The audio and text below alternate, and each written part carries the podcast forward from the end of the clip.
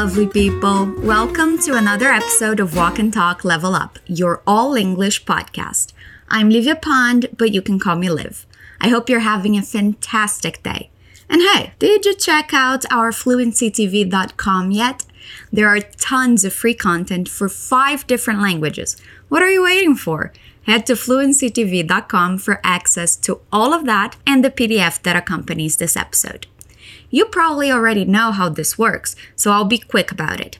We're going to listen to a dialogue, then go over it, repeating everything on our way to improve our pronunciation. How about we just get started? Listen to the dialogue. Have you heard? My brother is coming to visit. Really? How long has it been since you last saw him? Almost two years. I miss him something awful. I can only imagine. Do you have anything planned? He hasn't seen his friends in a while either, so we're going out together. How long is he staying in town? He doesn't know. He might stay for a few weeks. Isn't this exciting? We heard two friends, Paul and Julia, talking about Julia's brother coming to visit. Let's listen to that conversation one more time. Have you heard? My brother is coming to visit. Really? How long has it been since you last saw him? Almost two years. I miss him something awful. I can only imagine. Do you have anything planned? He hasn't seen his friends in a while either, so we're going out together. How long is he staying in town? He doesn't know. He might stay for a few weeks. Isn't this exciting? Julia starts the conversation by saying, Have you heard? You probably already heard that expression in movies, TV shows, or even in our walk and talk episodes. It's a question commonly used to ask if someone already knows some piece of news. So here, she has news she wants to share, and she wants to start the conversation by sharing that with him. It would have the same effect as if she asked, Guess what? Let's repeat. Have you heard? Have you heard? Heard is the past participle form of the verb hear. The structure we're seeing here is part of the present perfect tense. We use that verb tense when we're talking about things that happened in the past and still have an impact in the present, or if an action is not yet finished. We have two more examples of that structure here, so we'll explore more of it soon. Also, don't forget to check out the PDF you can download in the description of this episode. You'll see some explanations and some examples of what we talk about today. Let's repeat her starting question again. Have you heard? Have you heard? And without waiting for a response, she continues, My brother is coming to visit. So her brother, who doesn't live with her, is coming to her city to visit. Let's repeat. My brother is coming to visit. My brother is coming to visit. Again, my brother is coming to visit. Good job. Paul answers saying, Really? Repeat. Really? Now he asks a question, which is, How long has it been since you last saw him? Remember, I said we were to see more of the present perfect. Here we have another example. Our question starts with how long, so he wants to know how much time. Repeat, how? Long.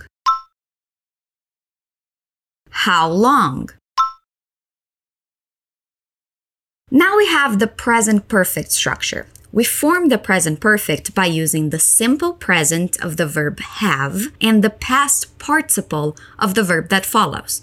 In this case, since the subject of the sentence is the time, it, we're going to use has, and the verb that follows is be, whose participle is been. Repeat. Has, it, been. Been. How long has it been? How long has it been? How long has it been since you last saw him. That means since you saw him for the last time, like when was the last time you saw him? Repeat, since. You. Last. Saw. Him. So basically, what he's saying is, wow, your brother's coming to visit you? When was the last time you saw him? How much time has passed since you saw him? Okay? All good? Let's try repeating the whole sentence. How long has it been since you last saw him? How long has it been since you last saw him? How long has it been since you last saw him? How long has it been since you last saw him? Again, how long has it been since you last saw him? One more time. How long has it been since you last saw him? That was a big question, huh? Let's see what she answers. She says almost two years. Wow, that is a long time. Repeat almost. Two years. Almost two years. Almost two years. And she continues saying, I miss him something awful. Now, that's an expression you may not be familiar with. Something awful is an idiomatic expression, mainly Southern. That means a lot, intensely, extremely.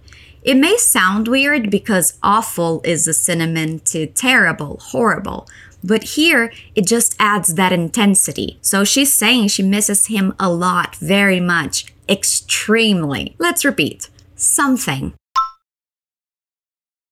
awful. Something awful. I miss him something awful. I miss him something awful. Paul says, I can only imagine. Repeat, I can. Only imagine. That's a very empathetic response. He's saying that he doesn't really know the feeling of missing a brother that much, but that he can imagine it's difficult. Repeat again I can only imagine. I can only imagine. Now he wants to know if they have any plans for when her brother's in town. He asks, Do you have anything planned? Repeat, Do you have anything planned? Do you have anything planned? Do you have anything planned? Do you have anything planned? When Julia answers, she uses the present perfect tense. She says, He hasn't seen his friends in a while either, so we're going out together. Okay, that's a long sentence, so we're going to work on it in parts. First, the present perfect. He hasn't seen his friends. Remember, I said we use the present perfect when we're talking about an action that happened in the past but continues until today, or has an impact in the present. So, what she's saying is that because her brother has been away for so long, he didn't see his friends. And since he's not there yet, that's still true. He didn't see his friends, but he can change that situation by seeing them when he gets into town. Let's repeat. He hasn't seen his friends. He hasn't seen his friends. He hasn't seen his friends in a while. That means in some time. Repeat in a while. In a while. Notice the linking sounds when we repeat again. In a while. In a while. He hasn't seen his friends in a while. He hasn't seen his friends in a while. Either. That word is like the negative of two, also. She's saying that she didn't see her brother for two years and that his friends also didn't see her brother for two years. Repeat. Either. Either. That word actually has two pronunciations. You can say either or either. The pronunciation varies depending on region, accent, and on what sounds more natural to you. So you can choose how you say it. I say it either because it's more natural to me, but you don't have to if you prefer saying either. Let's repeat it both ways a couple of times. Either. Either either, either. He hasn't seen his friends in a while either. He hasn't seen his friends in a while either. He hasn't seen his friends in a while either. He hasn't seen his friends in a while either.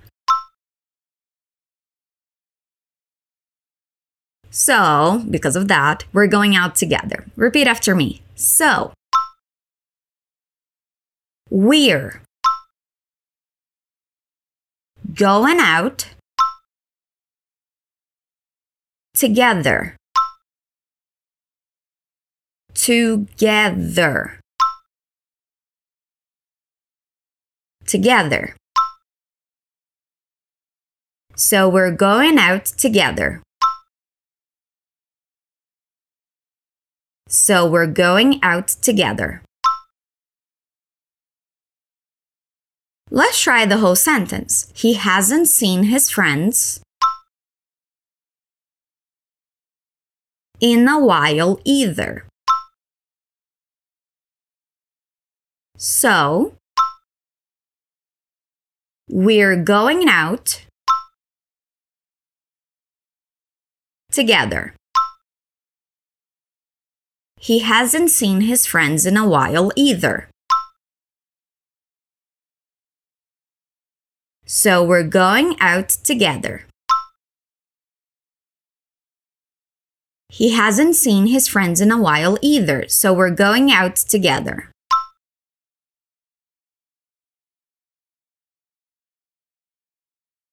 He hasn't seen his friends in a while either, so we're going out together.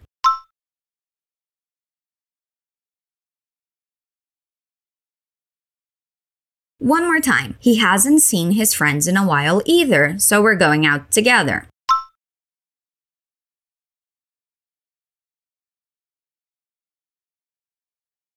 Paul asks, How long is he staying in town? How long is he staying in town? How long is he staying in town? How long is he staying in town? How long is he staying in town? She answers saying he doesn't know. Repeat. He doesn't know. He doesn't know. He might stay for a few weeks. We talked about the meaning of the word might in the last episode, remember? If you didn't listen to it yet, make sure you do and also download the PDF for that episode. Here, might means it's possible. Repeat after me. He might stay for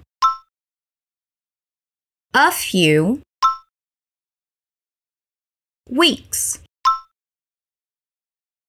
He might stay for a few weeks. He might stay for a few weeks. So it's possible he will stay for a few weeks. Repeat. He might stay for a few weeks. And we got to the last line of dialogue. She asks, Isn't this exciting? Repeat. Isn't this exciting. Isn't this exciting? One more time and then we're done. Isn't this exciting? Good job! We got through the whole dialogue. Now let's listen again to see how much you understand. Have you heard? My brother is coming to visit. Really? How long has it been since you last saw him? Almost two years. I miss him something awful. I can only imagine. Do you have anything planned? He hasn't seen his friends in a while either, so we're going out together. How long is he staying in town? He doesn't know. He might stay for a few weeks. Isn't this exciting?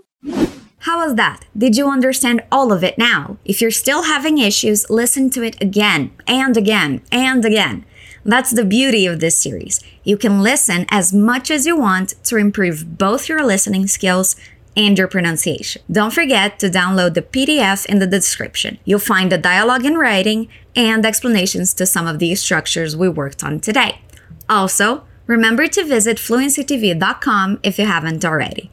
There are tons of different lessons and free content there in all five different languages we teach for you to explore and improve your learning. There's a new episode of Walk and Talk Level Up every week, and I'll wait for you. I'll see you next time. Stay awesome.